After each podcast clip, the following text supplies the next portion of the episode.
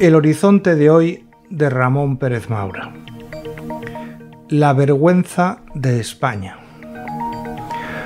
Uno de los grandes frutos del sanchismo es la polarización que ha generado en España. Hoy es un país roto como no lo estaba desde la Guerra Civil Española. Hoy media España no se habla con la otra media vivimos de espaldas unos a otros.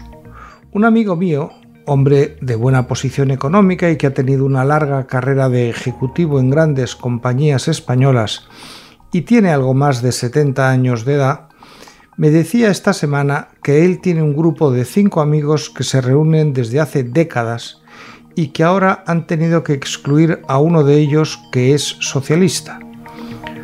El amigo, un hombre formado, ha votado al PSOE desde 1977 y siempre pudieron debatir y discutir. Pero ahora se ha vuelto un radical que apoya al sanchismo contra cualquier argumento que se le dé. Niega que haya incoherencias ni mentiras y cree que Sánchez es lo mejor que le ha ocurrido a este país.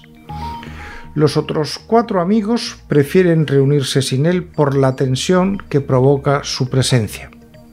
Hace años, en la transición y después, no era tan extraño encontrarte con personas que leían tres o cuatro periódicos. Mi mujer cuenta que en casa de sus padres, en la segunda mitad de la década de 1970, entraba cada día más de media docena de cabeceras, entre las que solían estar el País, ABC, Diario 16, Ya, Pueblo, Informaciones, El Alcázar o El Imparcial. Ahí había una pluralidad de líneas editoriales y en ese tiempo de transición había interés en ver y saber lo que opinaban los contrarios. Hoy en día esa inquietud prácticamente ha desaparecido de la vida pública española. Quienes leen más de un diario, casi siempre ya en soporte digital, suelen nutrirse de los varios que tienen una línea editorial con la que sintonizan, y casi nunca leen uno que no reafirme sus ideas. Y eso hace que esta polarización sea un diálogo de sordos. Aunque los datos de audiencia del debate sean espectacularmente buenos, Creo que son pocos los votantes del sanchismo que nos leen y puedan motivarse a reflexionar. Desde un periódico como este se puede llamar la atención de cómo el PSOE ha perdido la democracia interna que le caracterizó en la transición bajo Felipe González, cuando una ala izquierda del partido, nucleada en torno a personajes como Pablo Castellanos o Luis Gómez Llorente, levantaban la voz y se oponían al secretario general. Ahora lo más que vemos es a Emiliano García Paje hablando ante las cámaras, no en los órganos del partido.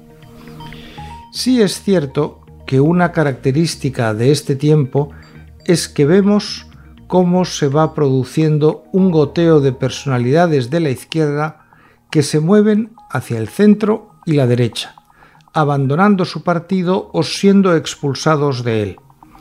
Los ejemplos están en la mente de todos. Nicolás Redondo, Joaquín Leguina, Paco Vázquez, Eligio Hernández. En cambio, es casi imposible encontrar un exdirigente del PP de una mínima relevancia que haya hecho el recorrido contrario. Yo creo que el último fue hace 38 años Jorge Berstringe, padre de Lilith a la fuga. Frente a este déficit democrático nos encontramos a diario con la risita de Félix Bolaños, a quien con razón Carlos Herrera ha bautizado Gracita Bolaños, que es la más contundente manifestación de la vergüenza de España, que ya es una democracia enferma. Para recochineo de Bolaños.